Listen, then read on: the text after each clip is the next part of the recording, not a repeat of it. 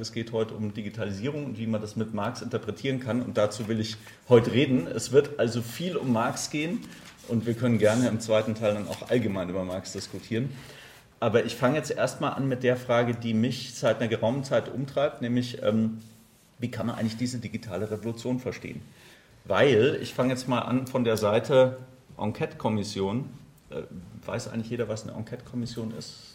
Ich sage einfach was dazu. Also es ist ein äh, Gremium, das vom Bundestag einberufen wird, wenn Fragen anstehen, von denen gesagt wird, die haben übergeordnete gesellschaftliche Bedeutung, die sind äh, in ethischer Hinsicht besonders wichtig äh, und deswegen sollen eben Experten und Parlamentarier und natürlich Expertinnen und Parlamentarierinnen sich zwei Jahre darüber unterhalten, wie man mit diesem Thema umzugehen hat und am Ende einen Bericht schreiben, wie das Parlament damit umgehen soll, sozusagen. Da bin ich irgendwie reingeraten.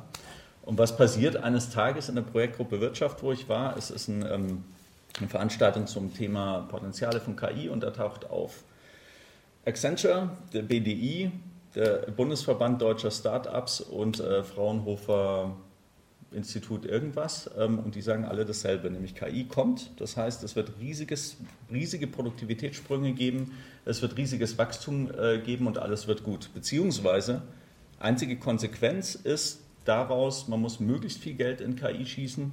Äh, man muss gucken, dass die Amerikaner und die, und die Chinesen uns nicht abhängen. Ihr kennt wahrscheinlich diese Debatten.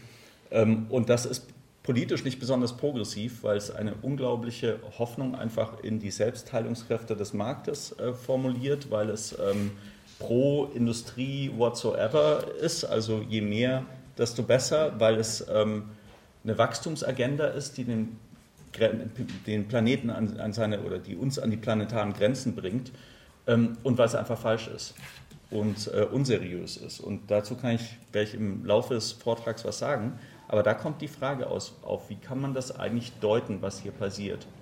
Das ist die eine Quelle. Die andere Quelle ist, dass ich eben für dieses Buch angefragt wurde, eigentlich von Sabine Nuss, Marx und die Roboter, wo wir sehr schnell darauf gekommen sind, es geht eigentlich nicht nur um die Roboter, es geht auch um Software, es geht auch um KI.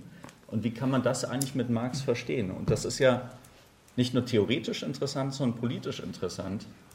Weil wenn das stimmt, was hier steht, das sind sozusagen irgendwelche willkürlich aus dem Netz zusammengesuchten Wachstumsprognosen über KI, nämlich dass alles super wird, dann ist es ja so, dass der Kapitalismus gerade einen zweiten Frühling erlebt.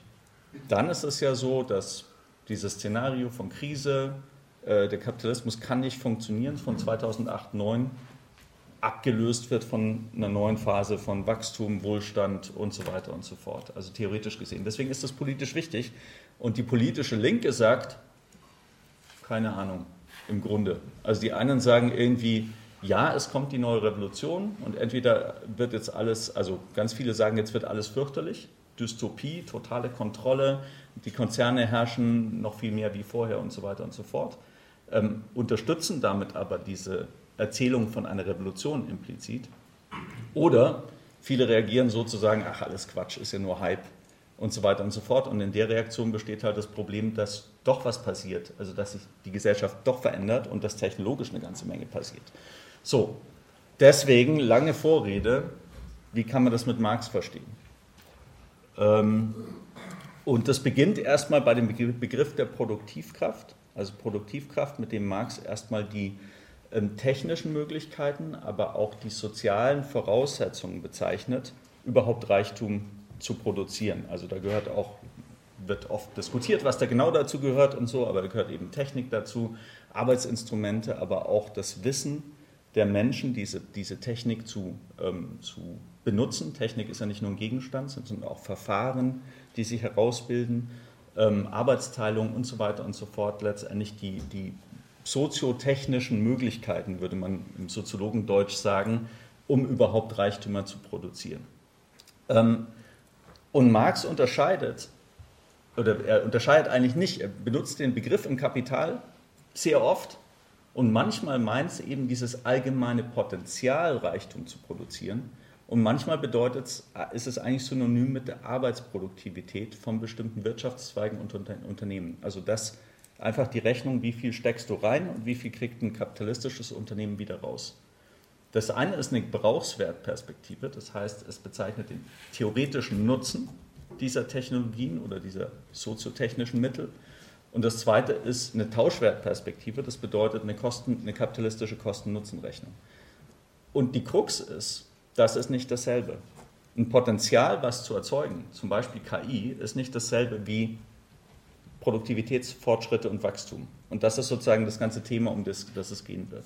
Und das wird in der Debatte nicht auseinandergehalten, weil der Kurzschluss ist, warum diese Studien unseriös ist. Erstens, sie zitieren sich dauernd gegenseitig. Also jeder Wissenschaftler würde sich wundern, was da eigentlich passiert. Wir haben das mal rekonstruiert. Also ähm, wie war es? Accenture zitiert sich selbst, der BDI zitiert Accenture, McKinsey zitiert den BDI und, äh, und Fraunhofer zitiert dann McKinsey. Also so ungefähr. Das war jetzt nicht genau die Kette, aber es sieht wirklich so aus. Ja? Unseriös. Aber unseriös ist es, es wird einfach gesagt, wie ist der Prozess jetzt? Was für Techniken haben wir? was sagen Techniker darüber, was die Technik können wird. Und dann wird das Delta berechnet, also der Unterschied zwischen dem Ist-Zustand und dem, was passieren wird. Und das ist nicht wahr, weil es eben einen Unterschied gibt zwischen Gebrauchswerten, Potenzialen, was könnte gemacht werden und was wird im Kapitalismus tatsächlich umgesetzt. Tauschwertperspektive. So, erster Punkt. Zweiter Punkt ist, dass wir, ups, das ist ja alles gar nicht da. ich rede da, okay, das habe ich jetzt erzählt.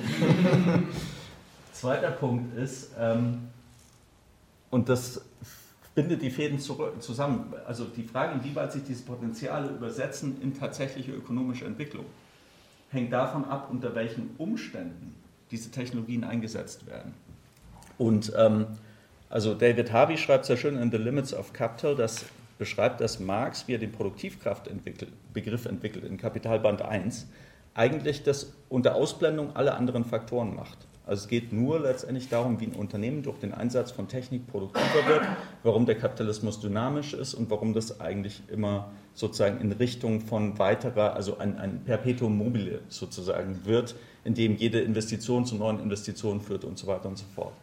In Band 2 und 3 konfrontiert er dieses Bild mit der Frage von der Sphäre von Zirkulation, also von Austauschverhältnissen und baut die, also äh, entwickelt eigentlich die ganzen Themen von Krisenhaftigkeit des Kapitalismus. Das heißt, man muss die ganze Frage der Produktivkraftentwicklung konfrontieren mit der Zirkulationssphäre. Was heißt das? Das heißt, dass eben für die Frage, ob Technologien eingesetzt werden oder nicht, die Frage relevant ist, inwieweit ein Markt da ist, der letztendlich auch dazu führen kann, dass dadurch Gewinne erzielt werden können und das ist total relevant dafür, inwieweit eben solche technologischen Potenziale ausgeschöpft werden können. Konkret, wir reden seit Jahrzehnten eigentlich über eine Stagnationskrise des Kapitalismus. Warum? Aufgrund, auf Grundlage von Überakkumulation. Es ist zu viel Kapital da, da im Verhältnis zum Marktvolumen und das bremst den Kapitalismus. Und die These, die ich jetzt vertrete, ist, dass genau das die technologische Entwicklung hemmt. Dass genau deswegen diese Potenziale sich nicht äh, entfalten ähm, und, äh, und deswegen eben diese vermeintliche digitale Revolution so gar nicht stattfindet. Also schon stattfindet, aber zumindest nicht. Es gibt einen schönen Spruch von, vom, vom äh, bürgerlichen Ökonomen, der schon in den 90er Jahren gesagt hat, die digitale Revolution findet überall statt, außer in den Produktivitätsstatistiken. Das ist genau die Situation, die wir haben. Das ist die Situation, die wir extrem in Deutschland haben. Wir reden über Industrie 4.0, vierte industrielle Revolution, Wachstum, letztes Jahr 0,5 Prozent. So. Ähm, okay, ich muss gucken, dass ich mich nicht verzettel, wie immer. Aber dafür habe ich ja jemanden, der mir auf die Finger klopft. Wir haben auch gar keine Zeit verabredet, fällt mir ein. Wir haben nicht einen falschen Titel ausgemacht, sondern wir haben nicht mal eine Zeit verabredet. Okay. Ähm, so, was heißt das jetzt konkret? Also es war jetzt sehr allgemein theoretisch, was ich gesagt habe. Das äußert sich aber konkret in drei Problemen, die wir jetzt im Artikel, den wir darüber geschrieben haben, benannt haben. Ähm, also drei Probleme, technische Potenziale tatsächlich zu Geld zu machen, salopp gesprochen. Das erste nennt man Kommodifizierungsproblem. Also die Commodity ist ja die Ware, das Problem, digitale Güter überhaupt zur Ware zu machen. Das ist die ganze Frage um zum Beispiel kostenloses Kopieren von, ähm, von Musik steckt da drin, was ja die Musikindustrie tatsächlich zum radikal transformiert hat, jetzt zu Streaming-Modellen und so weiter und so fort. Also das Problem wurde gelöst. Es war erstmal ein krasses Problem, weil alle kostenlos etwas kopiert haben und die Besitzverhältnisse, die Eigentumsverhältnisse über Musik de facto für einen Zeitraum sich aufgelöst haben, wurde jetzt gelöst, indem es Streaming-Modelle gibt. Ja? So am Rande, aber das, die allgemeine Frage ist, das Problem, dass wenn du Daten hast, kannst du sie erstens kostenlos reproduzieren, zweitens, wenn sie jemand verbraucht, dann sind sie nicht verbraucht, sondern sie sind immer noch da. Also die können einfach mehr, mehrfach genutzt werden und das stellt kapitalistische Besitzverhältnisse in Frage. Das zweite Problem ist, ähm, das zweite Problem nennen wir Implementierungsproblem. Da geht es einfach darum, dass wenn man Techniker fragt, was die Technologie können wird, das ist übrigens das, was Frey, Os Frey und Osborne, falls euch die Namen was sagen, gemacht haben, die diese Studie rausgebracht haben, den 47 Prozent aller Jobs in den USA, die verschwinden werden oder die verschwinden könnten. Ähm, ich kann es mir nicht verkneifen, er hat in dem Interview in der Presse, in der österreichischen Zeitung letzte Woche gesagt, wurde gefragt, ja, wie viel von 47 Prozent sind denn eigentlich schon verschwunden? Der meint ja nicht viele, aber das habe ich ja auch nie gesagt. Also es ist paradox, aber egal. Also was die gemacht haben, ist, die befragen Technologieentwickler, was die Technik können wird und berechnen dadurch, was auch passieren wird. Und was nicht berechnet wird, ist einfach erstens die ganzen Reibungsverluste, rein technisch gesehen, dass oft das überschätzt wird, wie einfach das ist, Technik einzusetzen. Zweitens die ganzen, ich sage mal, sozialen Innovationen, die du brauchst, um Technik einzusetzen. Du musst die Leute schulen, du musst die Arbeitsprozesse möglicherweise ändern. Du hast andere, also du, du hast überhaupt Investitionskosten, um diese Technik einzuführen. Ähm, und äh, das bedeutet einfach, dass, dass äh, die eigentliche Frage, die das Return on Investment ist, wie es, äh, Ökonomensprech heißt, nämlich die Frage, wie viel steckst du rein und wie viel kriegst du raus. Die ganze Debatte um digitale Technik thematisiert es meistens nicht. Innovation ist im Kern eine ökonomische Frage und nicht im Kern eine technische Frage. Es ist eine Frage von, wie viel Mittel investierst du, um was rauszukriegen und wie, welche, welche Formen von technologischem Wandel kriegst du so auf die Straße, dass sie für ein kapitalistisches Unternehmen auch lohnen. Der letzte Punkt ist das, was wir jetzt auch nicht ganz, ganz elegant, aber zutreffend Overengineering-Problem nennen. Das heißt, wir haben in der Geschichte der Automatisierung immer eine Wellenbewegung. Also das sieht man auch daran, dass diese Geschichte über die menschenleere Fabrik, die gibt es halt schon immer. Also das war Marx im Maschinenfragment im 1850er Jahren spekuliert darüber, Keynes mit dem Begriff der technologischen Arbeitslosigkeit in den 30er Jahren. Und dann gibt es jetzt eigentlich seit alle zehn Jahre ein Cover vom Spiegel, wo so ein Roboter drauf ist, der in die Leute rausschnipst. Manchmal ist ein Computer, manchmal ein Roboter. Das ist echt lustig. Also ich habe die, hab die Folie jetzt leider nicht da, aber es ist so, dass alle zehn Jahre das kommt. Und dann gibt es wieder ein Zurückweichen. Warum? Weil ganz oft festgestellt wird, dass einfach die Investitionen, die gemacht werden, sozusagen zu schwerfällig sind, zu teuer sind für die Effekte, die sie, die sie tatsächlich haben. Also das war in den 90ern so ganz massiv, wie eine Debatte um die menschenleere Fabrik da war, dass dann eben äh, erkannt wurde, das ist zu starr, zu schwerfällig, zu teuer. Ähm, und die Japaner haben in dem Zeitraum über Lean Production, also eine Veränderung der Organisationsabläufe und nicht durch Robotik, viel höhere, höhere Produktivitätssteigerungen durchgesetzt. Das heißt, es gibt ein, Hin, ein Vor und Zurück. Und es gibt grundsätzlich das Problem, dass es einfach zu teuer sein kann. Und das ist ich komme gleich, gleich wird es noch konkreter, kann man es sozusagen sehen. Ähm, das zweite, die zweite Dimension von dem Overengineering-Problem ist, es, es gilt, gilt auch für, auf der Produktebene. Also vielleicht kennt ihr es bei Industrie 4.0, wird immer gesagt, es braucht das individuelle Produkt, individualisierte Produkt, weil jeder Kunde will das individualisierte Produkt. Ähm, und das mag schon, also ja, ich erzähle das gleich. Das mag schon sein, dass jeder, äh, äh, dass das ein individualisiertes Produkt was Teures ist, aber die Frage ist einfach immer noch, wie teuer ist das Produkt im Verhältnis zur Kaufkraft, wo wir eben wieder bei äh, der Frage von ähm, äh, Überakkumulation sind. Ja? Riesige Kapitalreserven auf der einen Seite, stagnierende Märkte auf der anderen Seite. So, wir haben diese drei Probleme, also nochmal, der, der sozusagen zusammengefasst. Wir haben Produktivkraftpotenziale, die sich nicht wirklich realisieren, weil wir eben Überakkumulation haben, stagnierende Märkte. Daraus resultieren diese drei Probleme. Und die Quintessenz ist, dass diese Probleme auf die Produktivitätsentwicklung, das ist echt tricky, zurückwirken. Also wenn wir in der ökonomischen, im ökonomischen Kontext, makroökonomischen Kontext leben sozusagen, wo diese Investitionen sich nicht so richtig auszahlen, dann werden sie halt nicht getätigt und das bremst die digitale Revolution, wenn man so will. Der Kapitalismus wird immer nur thematisiert, Stichwort Silicon Valley, als das Dynamische, es jetzt die digitale Revolution zu, ähm, vorantreibt. Wenn man näher ranzoomt, bremst das ganz oft die technischen Möglichkeiten, ähm, die, die, ähm, die, äh, die äh, tatsächlich umgesetzt werden. Und äh, es, es, es, prägt auch ganz massiv die Frage, in welche Technologien ähm, investiert wird. Spoiler, Alert, ähm, es wird vor allen Dingen in Technologien ähm, investiert, die dazu geeignet sind, Märkte zu erobern, die Distribution zu verändern. Das ist das ganze Thema Plattformen und auch KI als eine Methode aus Daten, die von Usern kommen, Auswertungen zu generieren, die eben für den Absatz von Produkten vom Vorteil sein können. Deswegen sind Unternehmen wie Google und Facebook, die de facto Werbeagenturen sind, am stärksten in der KI-Entwicklung, weil sie genau diesen Zusammenhang prägen. So. Ähm, okay, eine Stufe konkreter. Ist das okay so von der Dichte des Vortrags und gibt es Fragen, die sich jetzt unmittelbar ergeben, Verständnisfragen? Sonst mache ich genauso weiter. Ähm, okay, so wir haben äh, sozusagen, das war jetzt der allgemein theoretische Teil, der war jetzt schon ein bisschen ausführlich. Ich hoffe, ich verzettel mich nicht. Ähm, ich wollte jetzt noch eine, das ein bisschen konkreter machen und das ist, bezieht sich jetzt stärker auf unsere Forschung zur Industrie 4.0, die wir seit ein paar Jahren machen und den ganzen Paradoxien, die da ähm, auftreten, wo man halt schon sagen muss, da steht ein Hype, eine Entwicklung gegenüber, die dem gar nicht gerecht wird momentan, wo einzelne Sachen passieren, aber die vor allen Dingen nicht diese Erwartungen an Wachstum und Produktivitätszuwächse rechtfertigen. Ähm, das Erste, was man sagen muss, Industrie 4.0 wird verkauft als ein, ein, ein, eine Stufe der industriellen Produktion und das ist es nicht.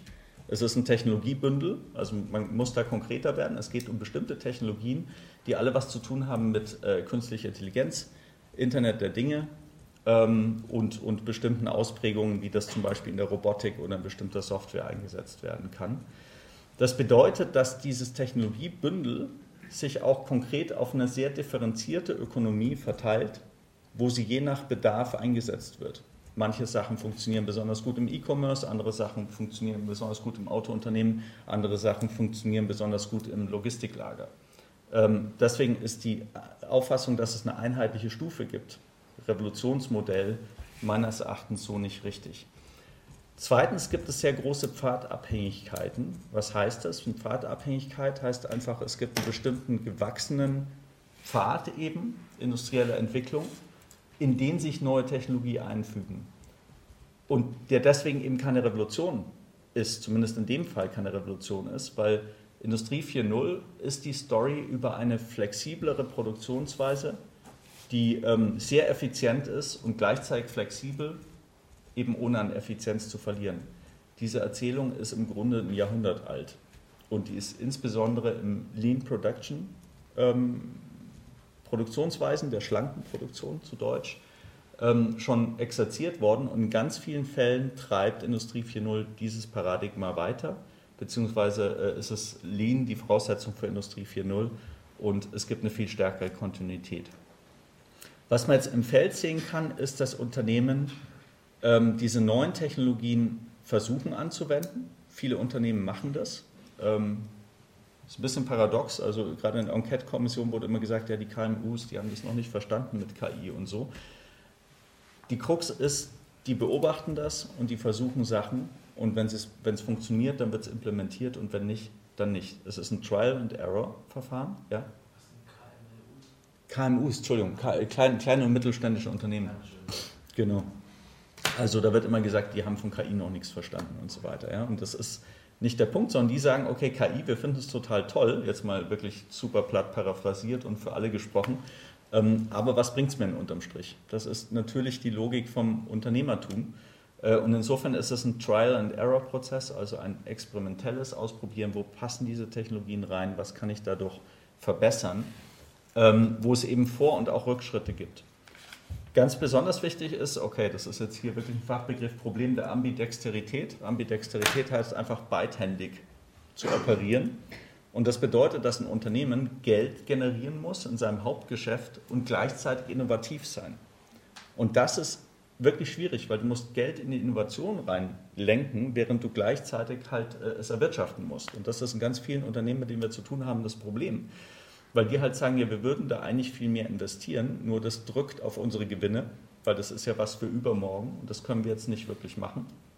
Ähm, und das ist im Moment das Problem, weil jetzt im Moment äh, Krisen, also die Wirtschaft schwächelt. Und das bedeutet, dass wir haben mit Maschinenbau zum Beispiel zu tun, der gerade dessen Kunden die gesamten Digitalisierungsprojekte in Frage stellen, weil halt jetzt Krise ansteht. Und das heißt, die können das Ausprobieren von diesen neuen Verfahren gerade gar nicht wirklich machen. So, ne? Ähm, okay, das ist also inkrementell, Trial and Error, was ich dahinter geschrieben habe, soll heißen Implementations- oder Implementierungsproblem. Ambidexterität ist Implementierungsproblem, aber auch Overengineering-Problem. Überheben sich Unternehmen mit dem Aufwand, den sie da reinstecken, gemessen an dem, was sie, was sie dabei wirklich wieder rauskriegen.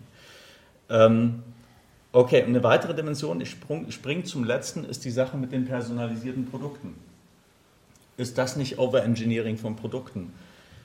Wir hatten mit Adidas zu tun. Ähm, Adidas hat die Speed Factory gebaut in Ansbach und im November wieder zugemacht, ähm, weil die Story war, wir haben jetzt Vollautomatisierung, deswegen sind die Lohnkosten nicht mehr relevant und wir produzieren individualisierte Schuhe für den deutschen Markt und so weiter und so fort. Und am Ende des Tages hat sich das halt nicht rentiert, weil einfach die technischen Möglichkeiten noch nicht so da waren. Und ähm, die haben das zwar gemacht, aber mehr so als Limited Editions, um dann über Influencer den Markt zu beeinflussen und also nominell 99,5 Prozent der Produktion sind nach wie vor über China gegangen, aber alle haben über die Speed Factory in Deutschland geredet. Ähm, und der Punkt ist einfach, so ein Turnschuh, die können das machen mit 3D-Druck und so, er kostet halt 300 Euro. Und ähm, das heißt, das ist ökonomisch noch überhaupt nicht auf dem Level, wo das sozusagen wirklich funktioniert. Und das ist in ganz vielen Bereichen bei dieser Industrie 4.0-Diskussion tatsächlich so, dass diese individualisierten Produkte ähm, einfach äh, verkauft werden als der Clou, wie man Kunden dazu bringt, mehr zu zahlen. Und jetzt nochmal zurück zum Anfang, wenn aber die Bedingungen sind über Akkumulationskrise und stagnierende Märkte versus hohe Gewinne, dann kannst du das Zeug nicht verkaufen. Dann wird nicht dazu zusätzliche Nachfrage geschaffen, sondern es ist letztendlich einfach äh, Overengineering. So. Ähm, Okay, lange Rede, kurzer Sinn und da könnten wir jetzt über tausend Fälle reden und so, aber ich bin da, je länger ich forsche, eigentlich auch umso überzeugter und die aktuelle wirtschaftliche Entwicklung gibt ihm auch recht.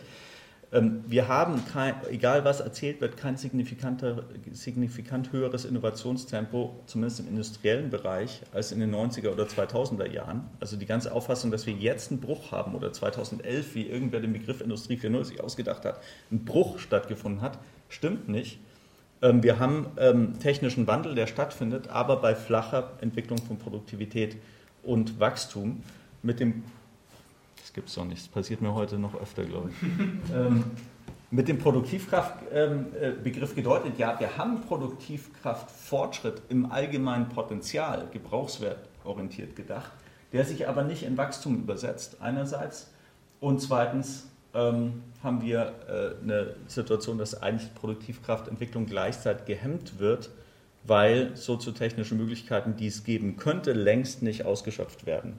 Und was wir aus meiner Sicht äh, Erachtens überhaupt nicht haben, ist ein Produktivkraftsprung, wie einige ähm, behaupten, wo eben äh, gesagt wird, jetzt haben wir, jetzt haben wir ähm, eine qualitativ neue Phase und Entwicklung. Ähm, da kann man viele Fragen stellen. Also ist für mich auch selber ein Trial and Error und Suchprozess sozusagen. Ich bin da schon überzeugt davon. Aber natürlich ist die Frage, auch wenn das Ganze nur inkrementell ist, ist es dann nicht in der Summe irgendwann doch ein Bruch und ein Sprung und eine Revolution? Ähm, äh, was ist eigentlich mit dem Industrial Internet und Plattformen im industriellen Bereich? Da forschen wir gerade darüber. Äh, hat, ich habe die Folie vor zwei Monaten geschrieben, haben gedacht, naja, wäre das nicht ein Ding? Inzwischen bin ich der Meinung, nein, es ist genau dieselbe Story wie bei dem, was ich auch erzählt habe. Da wird sehr viel drüber geredet, aber es realisiert sich sehr wenig an Produktivitätssteigerungen. Und dann gibt es noch eine große Frage in Bezug auf Automatisierung und Re Re Reorganisation kognitiver Tätigkeiten, Wissensarbeit. Banken und Versicherungen zum Beispiel als ein Feld von Automatisierung, wo es möglicherweise doch ähm, größere Brüche und schnellere Entwicklungen gibt. Ja. So, das nur erwähnt, da können wir auch gerne drüber diskutieren. Habe ich auch Meinung dafür, das führt jetzt zu weit. Okay, das ist sozusagen der skeptische Teil. Wenn man auf diese Industrie 4.0-Diskussion guckt, da passiert längst nicht so viel, wie, wie, wie irgendwie geredet wird. Aber der Kapitalismus verändert, verändert sich ja. Also wir reden über digitalen Kapitalismus, man kann sich über den Begriff streiten, aber was der meint ist ja, dass unter den zehn größten äh, Unternehmen nach Börsenwert derzeit, ich glaube, sieben Internetunternehmen stehen, dass die äh, enorm gewachsen sind, dass dadurch tatsächliche Veränderungen stattfinden, die ich eben als Veränderungen in den Kapitalverhältnissen deuten würde. Und das ist wichtig. Es hat was zu tun mit Veränderungen der Beziehungen zwischen Unternehmen. Welche Unternehmen kommen hoch, welche gehen runter. Es hat nichts damit, nicht primär was damit zu tun, wie Produktion und Distribution, na, da schon, aber nicht wie Produktion funktioniert zumindest. Also insofern ist der Begriff Industrie 4.0, den wir hier in Deutschland uns ausgedacht haben, völlig irreführend, weil das, was eigentlich passiert, hat vielmehr was mit den Veränderungen in Kapitalverhältnissen und der Art, wie Distribution funktioniert, zu tun.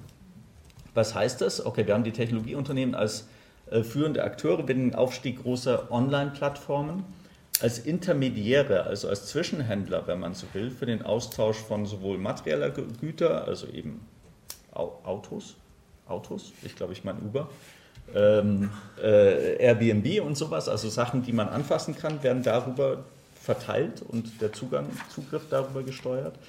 Ähm, oder eben immaterieller Güter, Musik, Software und so weiter und so fort. Wir haben weiterhin ähm, eine Tendenz zu einer, das werde ich jetzt nur ganz kurz anreißen, ähm, zu einer Plattformisierung ähm, auch bei industriellen Bereichen. Das heißt sowas wie, dass, dass Maschinenbauer nicht mehr Maschinen verkaufen, sondern Maschinenlaufzeiten verkaufen und das Ganze auch über Plattformmodelle machen. Das heißt, hier verändert sich doch was. Wie kann man das deuten? Ähm, Sabine Pfeiffer, Soziologin, hat einen äh, sehr spannenden Artikel geschrieben, da schreibt sie, dass es eigentlich man das deuten kann als Entwicklung der Distributivkräfte. Das heißt, dass eigentlich schon seit den 90er Jahren, möglicherweise schon früher, genau solche Technologien besser entwickelt wurden, die die Verbindung zwischen Kunden und Unternehmen betreffen. Also über moderne Logistik, über ähm, Knotenpunkte, über Informationsnetzwerke wird vor allen Dingen der Austausch und die Distribution, daher der Begriff, die Verteilung von Gütern geregelt.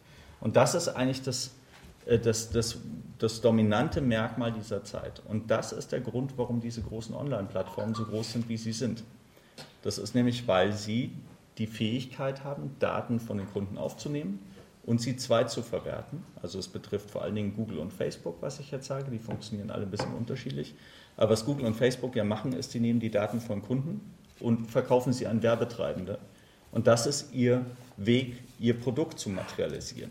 Also sie finanzieren meinetwegen eine Social Media Plattform oder sie, das Angebot ist eine Social Media Plattform, aber die Einnahmequelle sind Werbeausgaben der Kunden, die Unternehmen sind, weil die Kunden über die Daten, die sie von Facebook kriegen, an ihre Konsumenten rankriegen. Deswegen sagen manche, Facebook ist eine Werbeagentur, weil im Grunde das eine Funktion von der Werbeagentur ist, dass man die Unternehmen mit den Kunden koppelt. Und das ist Entwicklung der Distributivkräfte.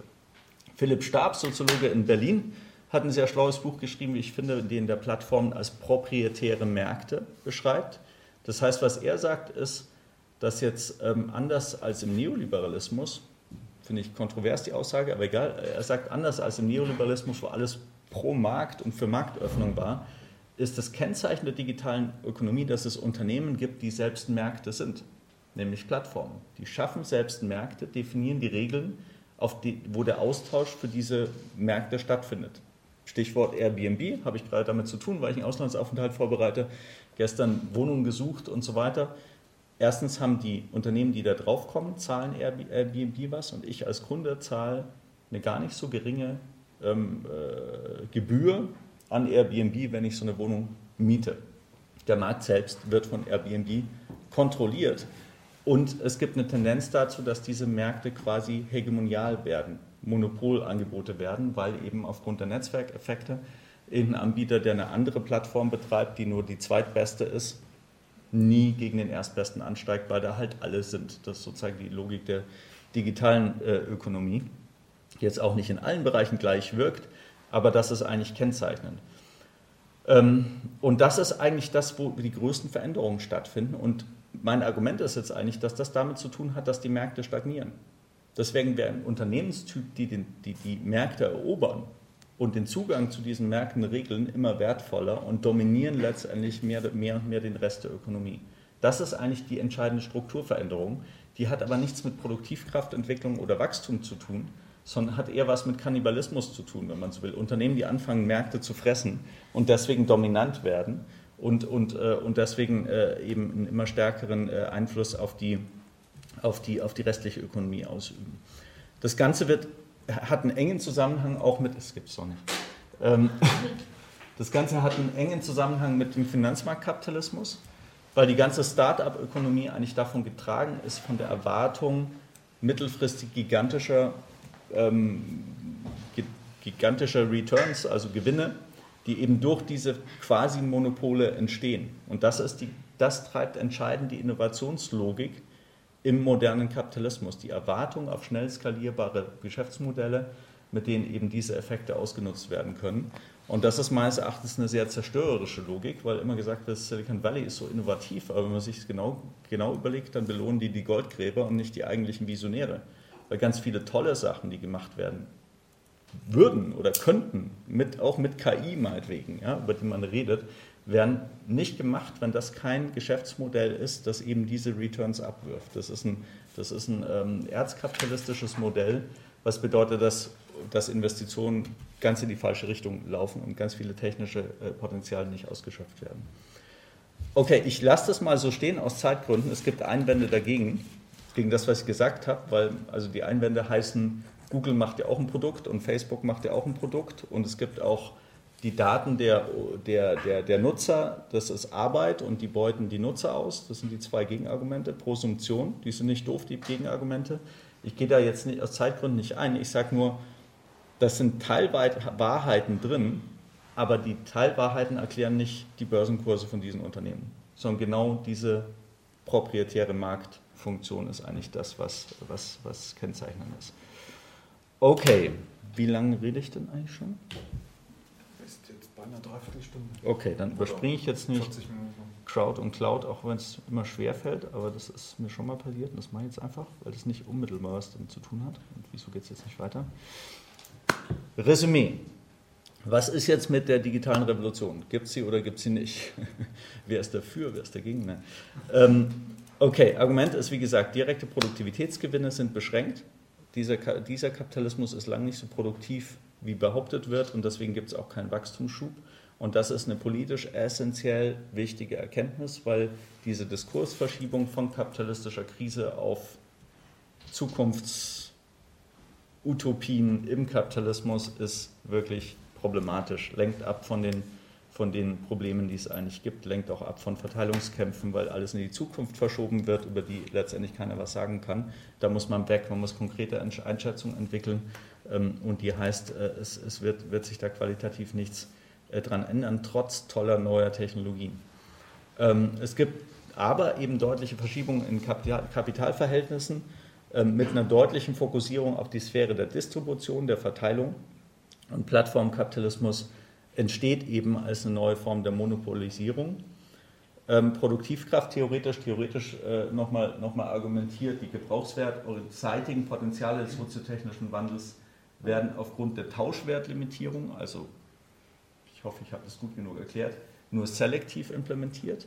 Es gibt tolle technologische Potenziale, aber die werden halt nur dann auch wirklich umgesetzt, wenn das Gewinne bringt und das ist in ganz vielen Fällen nicht der Fall. Und das ist eben historisch variabel. Wenn wir jetzt in einer Boom-Situation leben würden, wo wir 6, 7, 8 Prozent Wachstum hätten, dann würde das wahrscheinlich gemacht werden, weil viel mehr Geld im Umlauf ist, weil die Märkte viel dynamischer sind.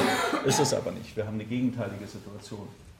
Ähm, genau. Äh, die Fokussierung auf die Wagniskapital-Startup-Ökonomie ist kontraproduktiv. Also damit meine ich nur, dass gerade in dieser Situation, wo wir vor enormen gesellschaftlichen Herausforderungen stehen, Stichwort Klimawandel, bei dem Technik auch einen Beitrag dazu leisten könnte, dass man möglicherweise das besser in den Griff kriegt, das total problematisch ist, dass diese schnell skalierbaren äh, Geschäftsmodelle, quasi schnelle Geld, nicht nur die Wirtschaft dominiert, sondern auch die Innovation, die Entwicklung von Produkten, das immer dominant wird. Wir hatten in der Enquete-Kommission am Montag äh, zwei Vertreter von führenden KI-Instituten in Deutschland, nämlich München und Tübingen. Und im einen ist äh, Facebook ein großer Sponsor, nämlich München, und im anderen ist Amazon ein großer äh, Sponsor, nämlich Tübingen. Also Riesenproblem, wie weit dieser Einfluss reicht. Das heißt nicht, dass da keine vernünftige Forschung mehr gemacht wird, aber es gibt eben einen Bias in diese Richtung. Und ähm, anderes Beispiel, ich habe mit einem KI-Entwickler geredet vom großen E-Commerce-Unternehmen, weil ja immer gesagt wird, in Deutschland kriegen wir keine Talente, wie es so heißt. Ja? Die großen KI-Entwickler, die gehen alle nicht nach Deutschland, die gehen alle in Silicon Valley und da meinst du nur, wir haben kein Problem, gute KI-Entwickler zu kriegen. Das ist halt ein E-Commerce-Unternehmen, das einfach entsprechend Kohle hat, weil es unmittelbar ökonomisch relevant ist, für dieses Unternehmen KI zu entwickeln. Weil da ein ganz konkreter Use Case ist, nämlich Vorschlagalgorithmen, damit man Leute dazu kriegen kann, einfach mehr und noch mehr bei ihnen zu kaufen. Und das ist eine Sauerei. So. Ähm, genau, nur um es erwähnt zu haben, heißt es automatisch im Kapitalismus, kann das alles nicht funktionieren? Ich glaube ja, das heißt, es kann nicht funktionieren. Aber theoretisch könnte es nur dann funktionieren, falls erstens diese technischen Potenziale doch zu einer Produktivitätsrevolution führen. Ich bin da sehr skeptisch, aber es ist sozusagen eine Sache, wo ich auch ein bisschen agnostisch bin, wo man auch nicht Theorie bauen kann, dass das nie so sein wird. Ähm, aber das ist eine der Fragen. Zweitens, wenn diese eintreten würden, tatsächlich das auch Verteilungseffekte auslöst, dass äh, letztendlich ja, Geld umverteilt wird und dadurch die Märkte dynamisch wachsen. Wenn es so aussieht wie in den letzten Jahrzehnten, nämlich dass zwar Gewinne erwirtschaftet werden, die aber höchst ungleich verteilt werden und zu obszöner Ungleichheit führen, dann wird sich an dem Szenario nichts ändern.